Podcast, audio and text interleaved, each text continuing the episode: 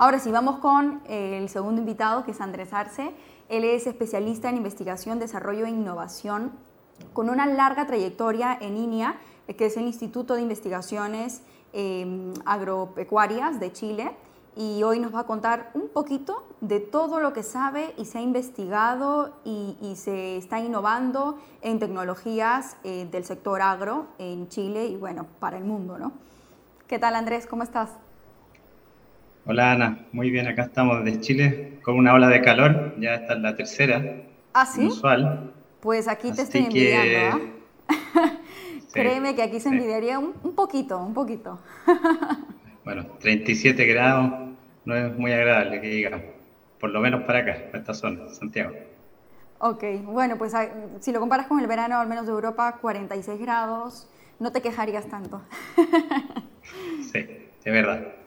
Bueno, Andrés, cuéntanos un poquito eh, sobre a lo que te dedicas, sobre la especialidad eh, en la que haces y en lo que haces. Cuéntanos un poquito, por favor. Sí, bueno, eh, de profesión soy ingeniero civil en industria. Tengo un MBA eh, acá en Santiago y también de la Pompeu en Barcelona. Además tengo estudios de innovación y he trabajado los últimos cuatro o cinco años gestionando y desarrollando proyectos de innovación en el sector agro, en el sector agroalimentario específicamente, ya trabajando con más de 200 investigadores, ayudándolos a desarrollar sus proyectos y llevándolos a buena ejecución también obviamente investigando qué es lo que pasa alrededor del mundo, de manera tal de poder tener ese, ese feedback para poder eh, apoyar a estos investigadores a desarrollar buenos proyectos de investigación y obviamente con alto impacto. Ahora en este último tiempo estoy más dedicado al tema de la consultoría. Eh, estoy tratando de dejar de lado la otra parte de trabajar eh, bajo el centro, sino que más bien aportar desde el conocimiento a distintas personas u organizaciones. En eso estoy enfocado actualmente. Sí, justo, bueno, previamente tú y yo ya hemos conversado y a mí me parece hiper interesante todo este tema, todo lo que tú has estado investigando, vienes investigando y sabes eh, del sector agro a nivel también tecnológico. Eh, por ejemplo, ahora se vienen desarrollando tecnologías para mejorar toda la cadena productiva, eh, que si los drones, bueno, y hay muchas cosas más que tú estás mejor enterado. Cuéntanos un poquito sobre esto, por favor. Sí, bueno, el concepto que se maneja acá se llama Agro 4.0, que en el fondo ir evolucionando todo lo que es el sistema agroalimentario desde los inicios, incorporando tecnologías básicamente. Ahora, ¿cuáles son las tecnologías que están teniendo alto impacto? Eh, el uso de drones, al menos acá a nivel sudamericano, se está utilizando harto para el tema de lo que es el uso de plaguicidas, pesticidas, etcétera. También lo que es el uso de imágenes satelitales eh, está pegando muy fuerte. Y ahora lo que se está entrando mucho es tratar de utilizar lo que es la inteligencia artificial para tratar de hacer eh, correlación entre distintas fuentes de datos, fuentes de información, de manera tal de poder generar modelos predictivos. ¿Para qué sirven estos modelos predictivos? Estos modelos predictivos sirven para, en el fondo, poder tomar buenas decisiones. Poder tomar buenas decisiones en términos de dónde sembrar, dónde va a haber escasez de agua, cuáles son los niveles de producción, etcétera, etcétera, etcétera. Y ese es el gran desafío que tiene el sector agroalimentario en el fondo. Cómo se incorporan estas tecnologías lo más rápido posible, de manera tal de poder alimentar ya a los 8 mil millones de personas que ya somos en el planeta. Claro, y, sobre eso, ¿no? O sea, tener un control preciso de, de toda la cadena, ¿no? Sí, bueno, eh, así es, sí. Cuéntanos un poquito sobre de qué se tratan los biocontroladores. Te recuerdo que me, me lo mencionaste así chiquito en una conversación y dije, wow, yo a ti te tengo que entrevistar a profundidad para que nos cuentes sobre todos estos temas. Cuéntanos un poquito, porque me dijiste que los biocontroladores servían para la reducción de uso de elementos químicos. Sí, claro. Bueno, el, dada la crisis climática, cada vez vamos teniendo más eh, impacto en plagas y obviamente eso también involucra el uso de plaguicida o, de plaguicida o pesticidas. ¿Qué son los biocontroladores? En el fondo son eh, controladores biológicos, puede ser cualquier bichito que controle una plaga. Básicamente eso es. Ahora acá eh, últimamente se ha estado trabajando con algún tipo de hongos que se comen a otros hongos de manera tal de que eh, no, se, no se utilicen estos elementos químicos que obviamente dañan el, tiene un impacto mayor sobre el, sobre el suelo a futuro. Entonces, básicamente, ¿qué es lo que voy a controlar?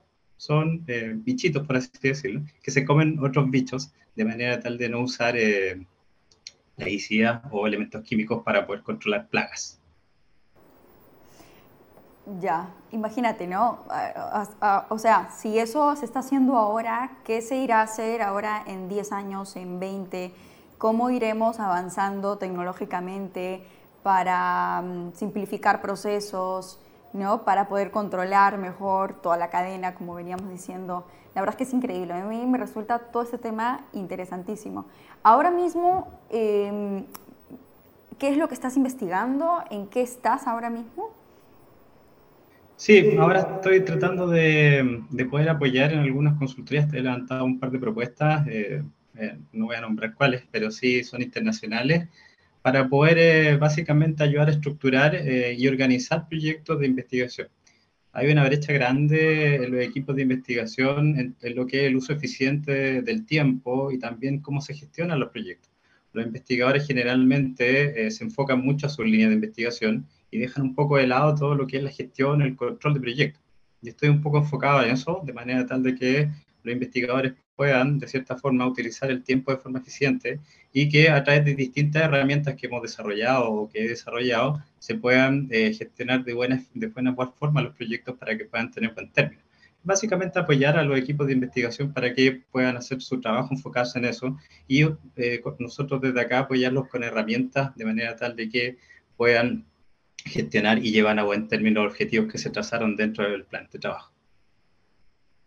Entiendo, entiendo. Bueno, es un trabajo, es un trabajo eh, pues arduo y no es una tarea fácil porque hay una investigación muy dura y precisa detrás de, de, todo esto, ¿verdad? Muchos no sabemos, la gente que va a comprar, por ejemplo, al supermercado o a la frutería y ve una manzana o una fruta dice, Ah, bueno, una frutita. Tú no sabes todo lo que hay detrás de todo el proceso, de, por todas las manos que ha tenido que pasar para llegar a la estantería y que tú te la puedas llevar a tu casa y partirla. ¿no? O sea, parece tan fácil, pero hay detrás tanta investigación, hay detrás eh, tanto trabajo en campo, eh, o sea, en todos los niveles, que, sí, es muy interesante. No acabaríamos de, de hablar de este tema. Ahora, quiero em, comentar también algo que tú me dijiste la última vez que hablamos, que fue sobre uno de los retos y desafíos más grandes y de lo que más está investigando ahora mismo, que es cómo lograr alimentar a más personas con menos recursos. ¿no? ¿Esto es posible? Esto, ¿Pero cómo se puede lograr? bueno, eh, el gran desafío tiene que ver con el cambio climático y asociado a eso surge una serie de problemas. Ya son, yo les mencionaba hace un rato, ya son 8 mil millones de personas y el mundo cada vez está utilizando sus recursos antes que termine el año calendario. Entonces el desafío es tremendo, o sea, cómo con menos recursos alimentamos a más gente.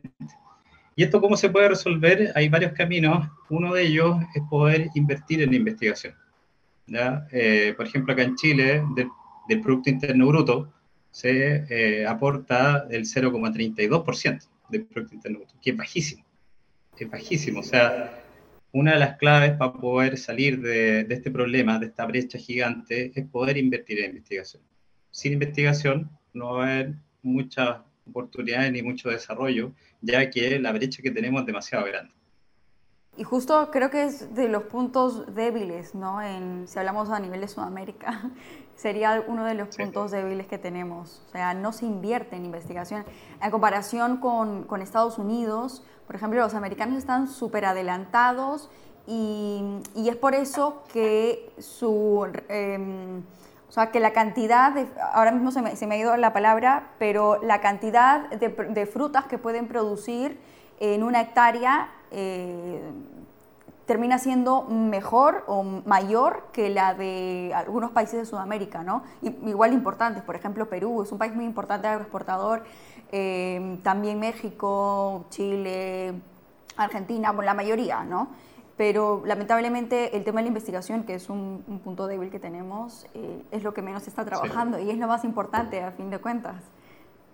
Sí, bueno, la investigación va de la mano con, también con la transferencia de esas tecnologías a los pequeños y medianos agricultores. Es decir, cómo yo estos resultados de investigación, esta forma eficiente de usar el agua, le hago llegar esa metodología a los pequeños y los medianos agricultores, de manera tal que ellos la adopten y puedan utilizar estas técnicas para poder reducir el consumo. Al final, más del 80% de lo que consumimos en el sector alimentario, al menos acá, viene de ese lado. El resto, los grandes exportan la mayoría. Entonces, esa es la investigación, sin transferencia de esa investigación, eh, también son complementarias, tienen que ir siempre de la mano. Sí, y bueno, ahora eh, con lo que está sucediendo, por ejemplo, en Perú, como en muchos otros países de Sudamérica, el caos político, eh, ¿cómo crees tú, desde tu punto de vista de investigador y, y, con todo el bagaje que tienes en el sector agro, cómo crees que va a afectar ahora mismo eh, lo que está sucediendo, ¿no? O sea, el que se haya paralizado muchas operaciones, el que se esté dejando de enviar frutas de Perú, ahora mismo que estamos en, en la estación de arándanos y de mangos, se va a desabastecer el mercado. Mm, ¿Qué, ¿Qué comentario harías tú sobre esto? Bueno, es lamentable. Primero, empatizar ahí con el pueblo peruano, que ojalá se resuelva pronto. Eh, pero claro, va a tener un impacto. Va a tener un impacto seguro global. Va a impactar en los precios, en el acceso a alimentos. Eh, lo mismo, de nuevo, 8 mil millones de personas, muchas de ellas no tienen un acceso al buen alimento. Y, y, parte, y parte de lo que está pasando ahora les va a llegar de alguna u otra forma. La gente más vulnerable siempre es la que tiene un mayor impacto o la que sufre el mayor impacto sobre estos cambios o estos, eh, esta contingencia en términos políticos, sobre todo un país que exporta mucha fruta, mucha verdura, principalmente fruta. Totalmente, y bueno, nada, esperemos que, como siempre, salir adelante con todo este tema y, nada, o sea, y no desabastecer al mercado, porque imagínate tú, se dejan de enviar arándanos siendo el, el primer y más importante eh, exportador y productor de arándanos en el mundo. Pero bueno, nada, seguiremos, enviar a Chile. Chile seguirá enviando y no nos, no nos desabasteceremos en, en, el mundo. Así que nada. Andrés, muchas gracias por, por, tu participación, por estar aquí hoy día, por comentarnos un poquito de todo lo que sabes. Por supuesto que me encantaría preguntarte muchísimo más, pero seguro que no alcanzaría todo el tiempo para hacerlo. Así que te agradezco tu participación. Gracias a usted. Gracias a ustedes por el tiempo y también las preguntas. También a ti, Carles, buena, buenos datos, anoté por ahí. Muy bien, de eso se trata, de eso se trata, de aprender, de seguir al tanto de todo lo que está sucediendo ahora mismo, ¿no? En cuanto a logística, investigaciones, las tecnologías que cada vez siguen avanzando y que siguen sumando al sector agro, que como ya lo dije al principio, es el sector económico que emplea a más personas en el mundo realmente es muy importante. O sea, tú comes tres veces al día, pues tres veces al día está presente el sector agroindustrial, agronegocios, agro en general. Así que nada, eh, muchas gracias por haber eh, sintonizado hoy el programa. Eh, como siempre, saben que pueden participar y pueden enviarnos sugerencias, preguntas, comentarios sobre, sobre algo que quieran saber en concreto o, o a lo mejor a alguna empresa o a alguien a quien deseen que se entreviste. Eh, yo estaré encantada de leerlos y saben que nos pueden escribir a tinku.es en las redes sociales y en la página web. Así que nada, hasta el siguiente programa. Muchas gracias.